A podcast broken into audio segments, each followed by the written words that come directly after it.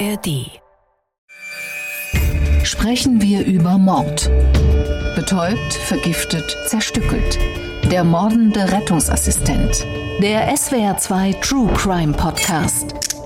Mit Holger Schmidt und dem früheren Bundesrichter Thomas Fischer.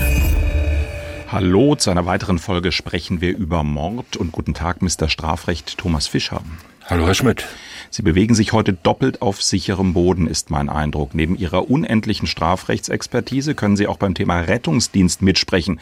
Haben Sie doch einst selbst den Rettungswagen mit Sonderrechten gefahren, wenn ich das richtig sehe.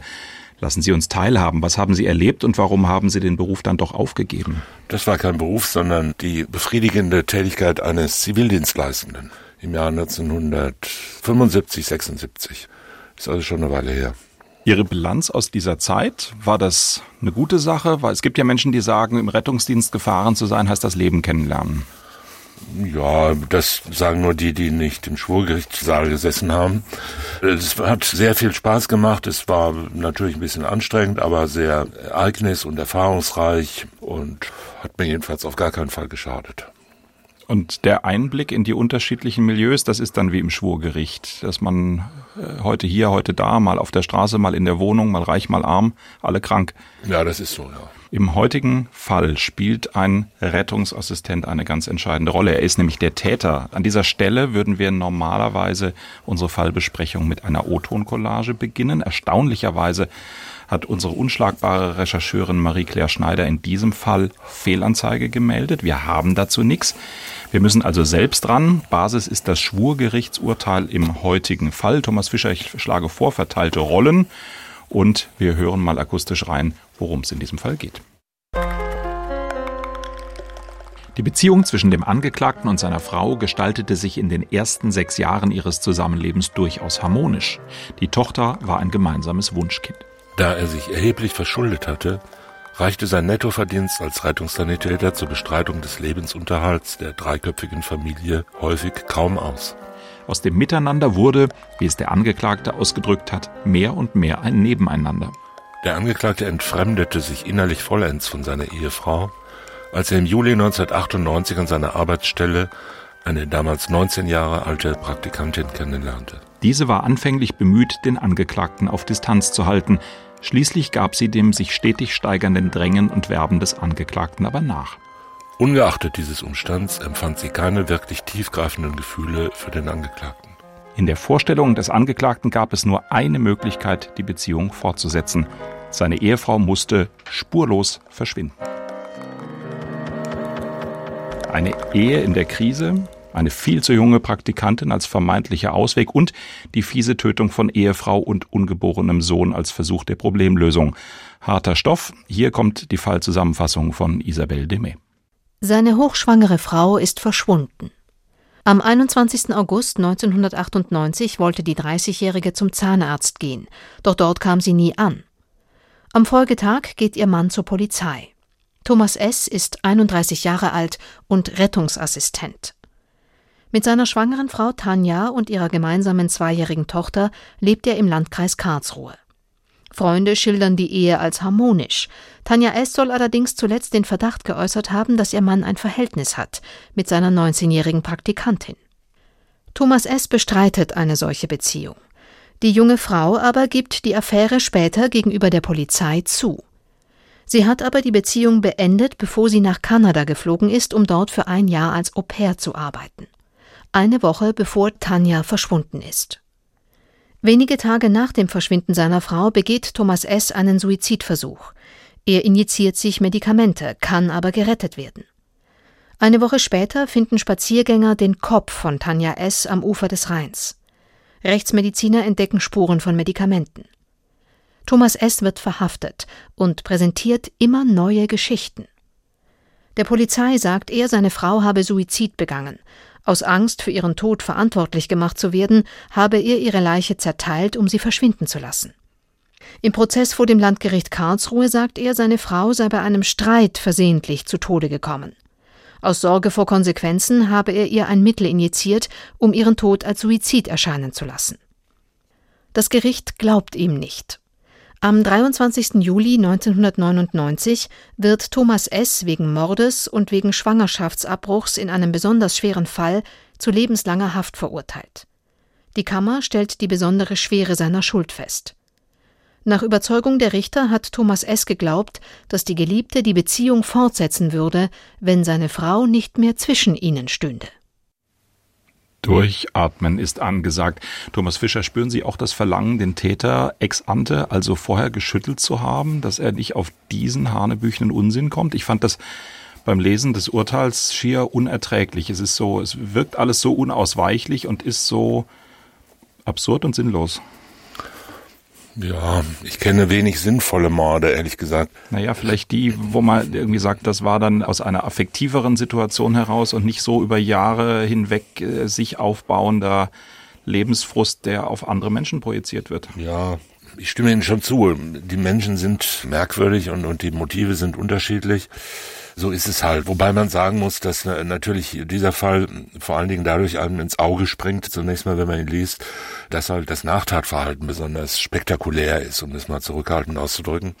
Wenn das einfach nur so die normale Geschichte wäre, Entfremdung eines Ehepaars, Überforderung von Schulden und emotionale Vereinsamung oder Verlotterung in den sozialen Beziehungen und dann bringt jemand seinen Ehepartner um, würde man sagen, okay, das kommt leider relativ häufig vor. Da, da gehe ich mit, aber es kommt ja noch die Komponente dazu. Er tut es im Glauben, dass eine 19-jährige Praktikantin, die ihm eigentlich überdeutlich, und das wird im Urteil ja auch eigentlich sehr schön ausgeführt, klar macht, dass sie wirklich kein Interesse an ihm hat, aber er steigert sich da so rein, dass er sagt, das wird schon, das wird schon. Wenn die Frau erstmal nicht mehr da ist, die wird schon verstehen, dass sie mich liebt. Und das ist jetzt mein Motiv, meinen ungeborenen Sohn zu töten und meine Frau zu töten.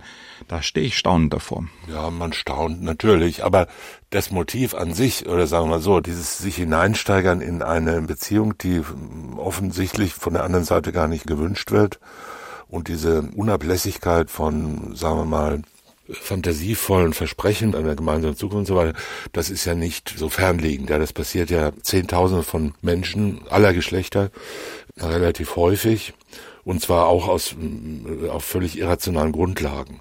Und in dem Urteil des Landgerichts ist eine ganze Vielzahl von den endlos vielen, um nicht zu sagen zahllosen E-Mail-Nachrichten abgedruckt und zitiert, die er dieser jungen Frau nach Kanada in ihren dortigen Au-pair-Job geschickt hat. Und die zeigen ja ein Verhalten, das man nur als ziemlich, äh, sagen wir mal, psychisch auffällig betrachten kann, wie so ein 19-Jähriger also wie so ein Pubertierender, der sich da halt in so eine Traumliebe hineinversetzt, verbunden damit, dass er sich ständig aufführt wie so ein Beschützer. Also sie hat ihm ja, wenn ich das so vorwegnehmend sagen kann, sie hat ihm ja gesagt, ja, ich muss jetzt erstmal zu mir selber finden. Sie war ja nie irgendwie überzeugt von der Beziehung. Und äh, ich muss jetzt mal zu mir selber finden. Jetzt gehe ich mal da nach Kanada ein Jahr lang und dann wird man mal weitersehen. Und dieses sich selber finden, das hat er jetzt dann so vollkommen übernommen, hat gesagt, ich helfe dir, zu dir zu finden, du musst nur zu mir kommen, dann werde ich dich beschützen und alles für dich tun, dein ganzes Leben lang und so weiter.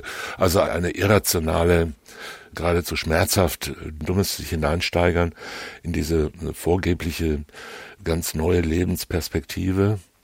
Und die lief ja parallel offenbar dazu, dass er sich da immer mehr darauf fixiert hat und gesagt hat, das lässt sich alles nur miteinander vereinbaren, wenn die andere weg ist. Und so ist es gekommen. Nun will es der Zufall, dass Sie mir eben verraten haben, just heute Morgen, an dem Tag, an dem wir produzieren, jemand getroffen zu haben, die den Angeklagten kannte. Und da haben Sie gesagt, da waren total normaler Eindruck, oder? Freundlicher, netter junger Mann, nix von miesepetriger, ich zersäge meine Frau Eindruck. Nein, so wurde mir das berichtet. Ja, das war nur zufälliges Gespräch über die Fälle, die wir, die wir heute machen. Und als ich den erwähnte, sagte sie, ach, den kenne ich. Und den habe ich öfter getroffen und das war ein ganz unauffälliger, freundlicher Mann, dem man sowas nie zugetraut hätte. Das ist natürlich bei den allermeisten Straftätern und selbstverständlich auch den allermeisten Mördern so. Niemand läuft ja immer mit gefletschten Zähnen herum wie Hannibal Lecter. Und gerade bei solchen konflikthaften Personen und äh, Situationen ist ja häufig so, dass hinterher alle sagen, das hätte ich nie gedacht, dass sowas vorkommt. Solche Dinge entstehen ja in Menschen, die sich auch gerade dadurch auszeichnen, dass sie Lösungen nicht im Außen suchen, dass sie sich nach außen scheinbar auch unauffällig verhalten und das alles in ihnen reifen lassen. Wenn der Mensch mit irgendjemandem gesprochen hätte, wenn er sich irgendwie, irgendwie Rat geholt hätte in dieser Sache oder zugänglich gewesen wäre für Rat, denn er hat ja Rat bekommen von Freunden der Familie, was die Eheprobleme betraf. Die hat er aber zurückgewiesen, hat gesagt, hat sich da nicht weiter darauf eingelassen. Wenn jemand sowas tun würde, würden ihm möglicherweise Lösungen angeboten werden. Ich sage mal, Scheidung ist ja auch eine Lösung, ja beispielsweise. Paartherapie, der Schritt davor. Äh, oder, so. oder viele andere Dinge. Und natürlich hätte das auch diese unglaubliche Spannung, die da aufgebaut äh, gewesen sein muss, in seinem Innern möglicherweise lösen können. Ich will da jetzt nicht im Nachhinein, 20 Jahre Entfernung, untaugliche Therapieversuche äh, machen, aber so, so ähnlich kann man es sich ja vielleicht vorstellen. Zwei Formalien sind mir noch aufgefallen. Erst anekdotisch, Sie haben es bemerkt, in dem Urteil Vorsitzender Richter Fischer, Berichterstatter Schmidt. Ich musste schmunzeln. Aber Ach, dann, das habe ich gar nicht gesehen. Das ist der Vorsitzende Richter Fischer, den wir schon mal auch hier im, im O-Ton hatten, im Fall Mord ohne Leiche. Die beiden erheblich kriminellen Bauunternehmer, die ihre Leiche vermutlich einbetoniert haben.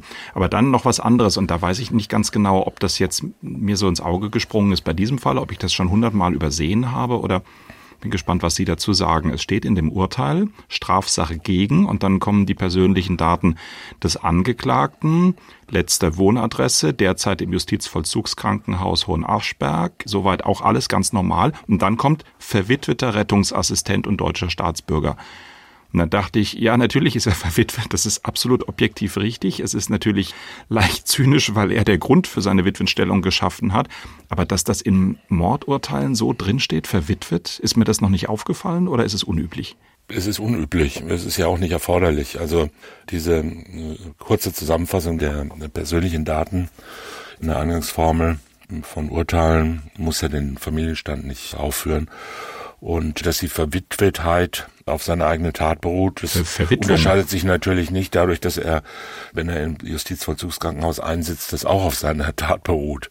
In der Regel wird da halt Geburtsdatum, Geburtsort und Wohnadresse oder letzter Aufenthalt angegeben und in gut, der Regel auch die Staatsangehörigkeit. Ja. Aber, aber ob der jetzt verwitwet ist oder ob seine Eltern schon tot sind, das steht normalerweise im Eingang nicht drin. Und es ist hier natürlich oder bei jedem Mordurteil dann immer der Punkt, wenn man es selber verursacht hat, wirkt es seltsam.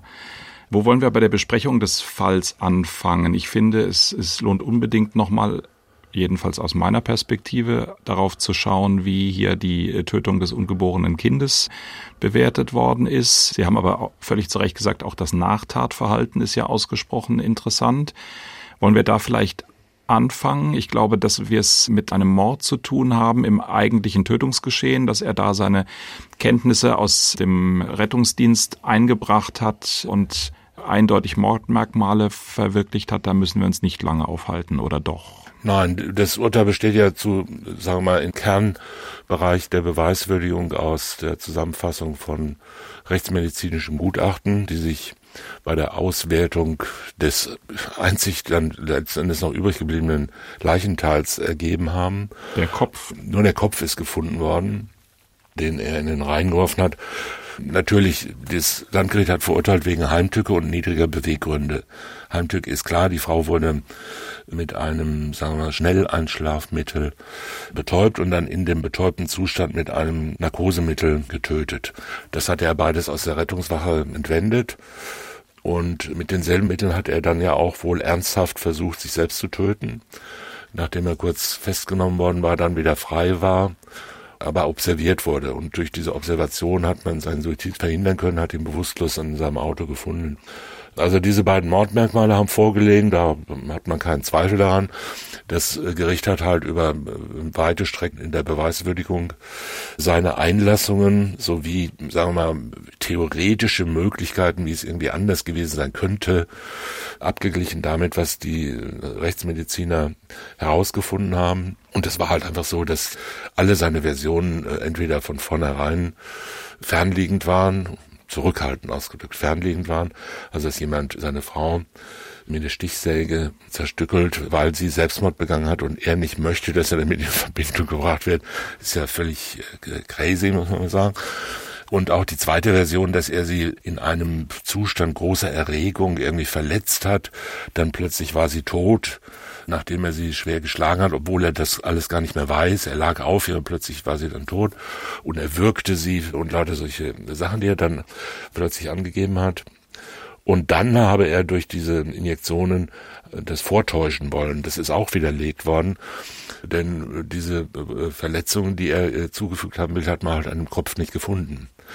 Also beweiswürdigungsmäßig muss man sagen, ist da schwerlich was gegen einzuwenden. Ja, für den Mord fraglos. Und dann kommen wir zur besonderen Schwere der Schuld. Und da ist das Argument des Schwurgerichtes gewesen, das Nachtatverhalten, wie er mit der Leiche umgegangen ist, wie er sie zerstückelt hat. Und das hat die Verteidigung dann in der Revision angegriffen mit der Argumentation, Nachtatverhalten hier doch eigentlich unerheblich und Mord bleibt Mord und wie man danach mit der Leiche umgeht, erstmal unerheblich. Und da gibt es eine interessante Entscheidung des BGH, die sagt, ja, stimmt im Prinzip, aber hier anders. Es kann so außergewöhnlich sein, dass es dann eben doch ist und deswegen geht die besondere Schwere der Schuld hier in Ordnung. Ist das so ein, wie soll ich sagen, wir bestimmen halt, wie es ist, BGH-Urteil oder wie gehen wir damit um? Sagen wir mal so, ich glaube, dass die äh, Argumentation im Grundsatz stimmt. Die Feststellung der besonderen Schwere der Schuld beruht ja hier auf drei, mindestens auf zwei Gesichtspunkten. Außerdem, nämlich auf dem Vorliegen von zwei Mordmerkmalen und auf der tateinheitlichen Abtreibung, die er begangen hat. Das ist übrigens, äh, wenn ich es mal an der Stelle erwähnen darf, einer der Gründe, warum man nicht einfach sagen kann, der Paragraph 218 muss weg. Ja, weil halt Abtreibungen nicht immer nur mit dem Willen der Schwangeren begangen werden oder durch Personen, die der Schwangeren helfen wollen, sondern in nicht ganz seltenen Fällen auch gegen den Willen der Schwangeren. Und egal, ob die jetzt dabei schwer verletzt wird oder getötet wird oder was auch immer, wie in diesem Fall, das heißt, wir müssen natürlich auf jeden Fall, egal wie immer man das regeln will, müssen wir natürlich eine Strafvorschrift haben, die verhindert, dass jemand seiner äh, ungewollt, also aus seiner Sicht ungewollt äh, schwangeren Ehefrau oder Freundin so lange in den Bauch tritt, bis, bis sie eine Fehlgeburt hat und äh, ähnliche Gewalttaten begeht. Oder einer unbeteiligten Schwangeren. Äh, wobei ich auf diesen ganzen Komplex sehr gerne nochmal eingehen würde, ist die Frage, ob wir es jetzt hier reinflechten oder ob wir erst noch mal eine Sekunde bei der besonderen Ja, ja, das, ich, ich bin noch dabei. Entschuldigung. Nein, ich wollte nur sagen, die Behandlung einer Leiche kann natürlich im Einzelfall, sagen wir mal, straferschwerend wirken, wenn sie selber entweder selbst schon wieder eine Straftat verwirklicht, also beispielsweise ein äh, beschimpfender Unfug mit der Leiche, gibt es ja eine Vorschrift, die das macht, oder wenn... Störung der Totenruhe. Störung der Totenruhe. Ich erinnere an diese Kannibalenfälle beispielsweise, da spielt das eine Rolle. Das bloße Beseitigen einer Leiche ist sicherlich kein schulterhöhender Umstand, wenn man die Person selbst vorsätzlich getötet hat. Also das ist ja nichts anderes als eine nachträgliche Sicherungsmaßnahme. Ich würde ehrlich gesagt sagen, in diesem Fall hätte ich auch Bedenken zu sagen, dass das Stückeln der Leiche ist ein besonders schulterhöhender Umstand, der zur Begründung der besonderen Schuldschwere Feststellung dienen kann. Also das hätte ich auch nicht so hinnehmen wollen. Natürlich kann man sagen, es kommt darauf nicht an, weil die anderen äh, Gründe ja schon ausreichen. Mehrere Mordmerkmale plus eine tateinheitliche Abtreibung, das reicht schon aus. Wenn man da noch dazu ausführt, aber das Zerstückeln an sich ist eigentlich ein obiter Diktum, dessen es da nicht bedurft hätte. Genau, der erste Strafsenat scheint sich ja ganz bewusst da die Tür aufgemacht zu haben und zu sagen, nö, geht schon. Ja. Ehrlich gesagt, ich weiß jetzt nicht genau, warum man darauf kommen konnte. Natürlich ist es in diesem Fall, sagen wir mal, wenn man es so im, in den Urteilsfeststellungen liest, schon äh, harter Stoff, weil er ja da doch erhebliche Bemühungen unternommen hat. Aber das ist bei vielen anderen Fällen und Konstellationen auch nicht viel anders. Ob man eine Leiche jetzt einbetoniert oder eine, mit Säure überschüttet oder anderweitig entsorgt oder ob man sie zerteilt, ist ja auch nicht ganz selten. Man muss natürlich schon sagen, dass dieser Umgang mit der Leiche erstens von der Motivation und der Lage des Angeklagten her auch schwer mit der Feststellung zusammenpasst, die, die sonst getroffen worden ist. Sie musste spurlos verschwinden. Wenn man sich mal ernsthaft versucht, hineinzuversetzen in jemanden, der einen solchen Mord plant, solche Tat plant und sollte es immer spurlos die sein. Muss, die muss spurlos verschwinden. Wie auch immer, dann hätte man ja doch eine, sagen wir mal, mögliche wenn man halbwegs intelligent und bei Trost ist, könnte man sich andere Maßnahmen vorstellen, um eine Leiche dann zu beseitigen oder irgendwas so zu manipulieren, dass es so erscheint, als ob man damit nichts zu tun hätte. Die Vorstellung, dass man die in der eigenen Küche mit einer, wie das Gericht, sagen wir, muss man mit unfreiwilliger Komik feststellt, Stichsäge der Marke Bosch und einem extra noch gekauften Fleischwolf der Marke Bosch zerlegt und dann auf der Autobahn aus dem fahrenden Auto stückweise aus dem Fenster wirft, was ja auch völlig irrsinnig ist, muss man sagen. Da spricht ja irgendwie jetzt für eine ganz erstaunlich unpräzise Planung und eine ganz merkwürdige Haltung des Angeklagten gegenüber der Tat, auch im Vorbereitungsstadium schon. Er muss sich das ja vorher schon überlegt haben. Und das alles, während seine zweijährige Tochter entweder im Nebenraum schlief oder im Kindersitz einer bestimmten Marke auf der Rückbank des Autos war. Das habe ich auch gedacht, das ist doch wirklich auch grauenvoll und muss, weil sie es ja auch in späterem Leben irgendwann zur Kenntnis nehmen wird, für die Tochter grauenhaft sein. Die Vorstellung, dass sie quasi dabei war. Ja, Weiß ich nicht genau. Natürlich wird so eine Erkenntnis dann immer furchtbar sein, dass der Vater die eigene Mutter getötet hat und den Leichnam dann auf irgendeine solche Weise entsorgt hat. Ob man jetzt sagt, ich war da, ja, im Nebenzimmer geschlafen, als ich zwei Jahre alt war, das weiß man nicht. Das Kind hat die ganze Zeit fest geschlafen. Es hat ja weder von der Tat noch von der Entsorgung der Leiche irgendwas mitbekommen. Wir haben ja auch schon Fälle besprochen, in denen auch dieses Kind in höchster Gefahr gewesen wäre. Insoweit muss man sagen, ist ja auch das Überleben des Kindes beruht ja zum Teil auch darauf, dass er gedacht hat, wenn er ein alleinerziehender Vater ist, dann wird sich ihm diese 19-Jährige in besonderer Liebe zuwenden. Äh, auch eine merkwürdige Vorstellung, äh, muss man sagen, weil er dann sozusagen wieder hilfebedürftig ist, ja, und sie dann da die Mutti spielen darf. Eine 19-Jährige, ja. Also das war schon in seinen Tatversionsschilderungen war es ja so, dass er gesagt hat, ja, das habe ihn doch sehr große Überwindung gekostet, die Leiche zu zerteilen. Die Frau war auch relativ schwer, musste erst vom Wohnzimmer aus ins Badezimmer, in die Badewanne bringen, wo er dann das Werk begann. Jedenfalls, er hat gesagt, er habe sich erst hinsetzen müssen und lange gezögert, bis er dann angefangen hat. Und dann, als er dann angefangen habe, sei es dann aber gut von der Hand gegangen, ja, um das mal so auszudrücken da ist natürlich auf jeden Fall was dran. Also ich will jetzt nichts gegen Rettungssanitäter sagen, man ist da natürlich sozusagen in solchen Dingen vielleicht ein bisschen, da hat man schon mal Blut gesehen und, und hat auch schon das eine oder andere sich vorgestellt und dem einen oder anderen Geschehen beigewohnt. Das mag schon sein, aber selbst jetzt daran zu gehen, einen Leichnam so zu zerteilen, und zwar einen Leichnam der eigenen Frau, die hochschwanger ist, das bedarf natürlich schon einer, sagen wir, eines psychischen Ausnahmezustands oder einer ganz ungewöhnlichen Kaltblütigkeit. Tatsache ist natürlich in der Tat so, wenn man damit angefangen hat, kann man nicht mehr aufhören. Man kann natürlich schon, aber man kann dann bisschen tot geht nur nicht. noch schwer. Nein, ich meine jetzt nicht das Töten, sondern ich meine das Zerlegen des Leichnams. Ja. Ja wenn man, er hat ja mit der Abtrennung der Beine begonnen und wenn man damit angefangen hat, kann man schwer zurück. Ja. Und dann ist man wahrscheinlich, das kann man sich ja nur spekulativ vorstellen, in einer tunnelartigen Situation drin, wo das dann irgendwie zu Ende gebracht werden muss. Grauenhafte Vorstellung natürlich und im Nachhinein und aus der Atmosphäre eines Gerichtssaals oder jetzt auch eines Rundfunkstudios nur schwer vorstellbar.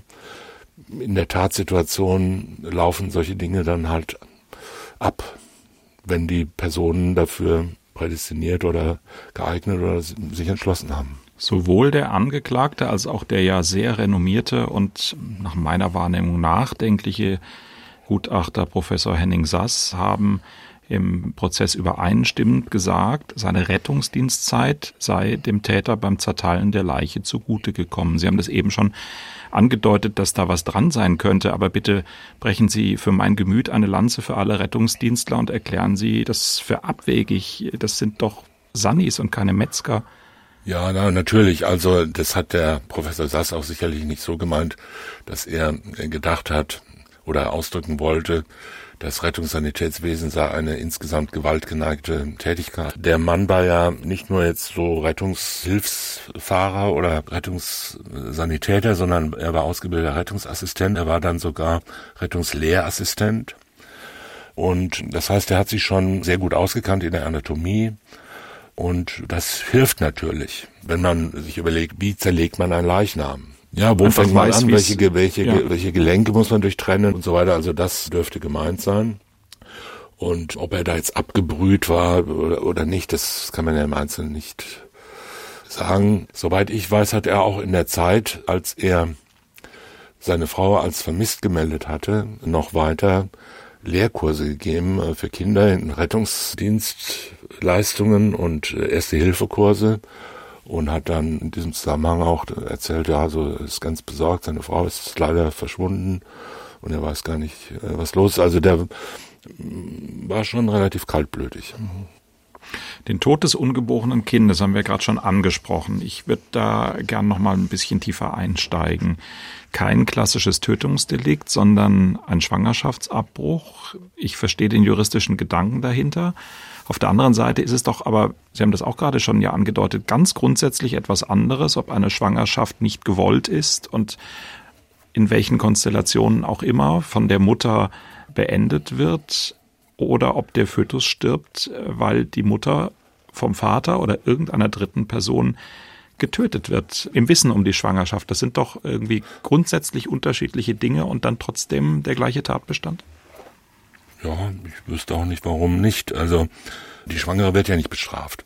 Jedenfalls im Grundsatz nicht. Und das Abtöten einer Leibesfrucht, wie es äh, rechtstechnisch heißt, ist halt Abtreibung und ist kein Totschlag, weil die rechtliche Existenz eines Menschen mit der Geburt beginnt. Mit der Vollendung der Geburt besteht ein Mensch und vorher besteht halt kein Mensch. Das ist der Unterschied. Deshalb wird ja Abtreibung nicht mit lebenslangen Freiheitsstrafe bestraft, sondern mit einer zeitigen Freiheitsstrafe weil äh, dieses Rechtsgut ungeborenes Leben ein anderes Rechtsgut ist als das Rechtsgut geborenes Leben. Und äh, für die Behandlung von gewollten, also mit Einwilligung der Schwangeren begangenen Schwangerschaftsabbrüchen gibt es eine Vielzahl von Regelungen, die immer, immer mal wieder überprüft und verändert und jetzt seit 1994, glaube ich, auch im Schwangerschaftskonfliktgesetz geregelt ist. Und da sind ja viele Ausnahmen von der Strafdrohung vorgesehen, nämlich einerseits diese Fristenlösung, weil auf die da, glaube ich, 97 oder 96 Prozent aller Schwangerschaftsabbrüche entfallen. Und wenn diese Frist, das war im Prinzip eine, sagen wir mal, etwas versteckte Fristenlösung, muss man mal sagen. Also diese Beratungspflichtlösung, die wir jetzt haben zurzeit. Und das andere sind Rechtfertigungsgründe, die äh, zwar nicht die Tatbestandsmäßigkeit entfallen lassen, wie der erste Fall, den ich genannt habe, sondern die Rechtswidrigkeit entfallen lassen. Auch dann führt das natürlich zur Straflosigkeit. Und äh, nur in Fällen, in denen äh, weder das eine noch das andere vorliegt, bleibt dann eine Strafbarkeit für die abtreibende Person übrig. Das sind extrem wenige Fälle, muss man sagen. Und die meisten Fälle, die überhaupt irgendwie vor Gericht kommen, sind ja Fälle, wo der Schwangerschaftsabbruch versucht oder vollendet wurde, ohne den Willen der Schwangeren oder aufgrund von Nötigung der Schwangeren zum Abbruch. Also ich finde, die Regelung ist so differenziert und lässt so viel, sagen wir mal, Freiraum für die Lösung von Fällen, wo man sagt, das ist ja qualitativ was anderes als jetzt eine vorsätzliche Abtötung des Fötus durch jemanden gegen den Willen der Schwangeren, dass ich da im Grundsatz nicht meine, dass man da getrennte Tatbestände bräuchte. Mhm. Solange man halt sagt, dass das ungeborene Leben ein Rechtsgut für sich selbst ist. Wenn man natürlich die Auffassung vertritt, die ja auch vertreten wird, dass ungeborenes Leben praktisch ein, also dass der Fötus bis vor die, unmittelbar vor die Geburt, äh, letzten Endes, wenn man es konsequent denkt, ein Teil der Frau ist also wie ein, es wird ja mit Begriffen wie Schwangerschaftsgewebe oder Wucherung oder so, wird ja da äh, versucht zu sagen, das ist gar kein selbstständiges Lebewesen, sondern es ist nur ein Teil der Schwangeren und äh, ob die sich jetzt die Nasenpolypen entfernen lässt oder den Fötus, das ist äh, genau dasselbe. Kann man so sehen. Ich sehe es ehrlich gesagt überhaupt nicht so. Aber das ist ja eine andere Diskussion.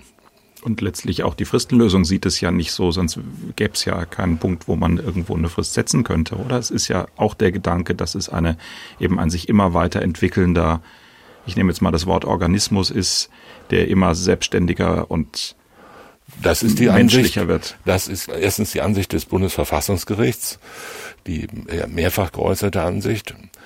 Und das liegt auch diesem Kompromiss von 1994 zugrunde, oder 1993, glaube ich, der jetzt diese Beratungslösung dann installiert hat, die ja keine offene Fristenlösung ist, aber doch so in die, sehr stark in die Richtung geht mit dieser Beratungspflicht.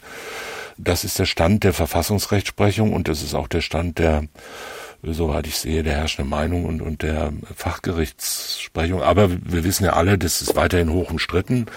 Es ist gerade wieder eine Kommission eingesetzt worden, von drei Ministerien besetzte Kommission zur reproduktiven Selbstbestimmung heißt die Kommission, glaube ich. Die soll bis nächstes Jahr Vorschläge entwickeln, den Schwangerschaftsabbruch insgesamt aus dem Straf Gesetzbuch und aus dem Strafbereich herauszunehmen. Das war die Forderung, die schon der Abschaffung dieses Paragraph 219a Werbung für Schwangerschaftsabbruch immer schon im Hintergrund stand und als die geschafft war, als dann im letzten Jahr dieser Paragraph 219a aufgehoben wurde, hat äh, alsbald die Bundesfamilienministerin gesagt, so, das war jetzt mal der erste Schritt und jetzt gehen wir an 2018 insgesamt dran und hat dann unter dem Hashtag weg mit 2018 Vielleicht etwas kurz gedacht.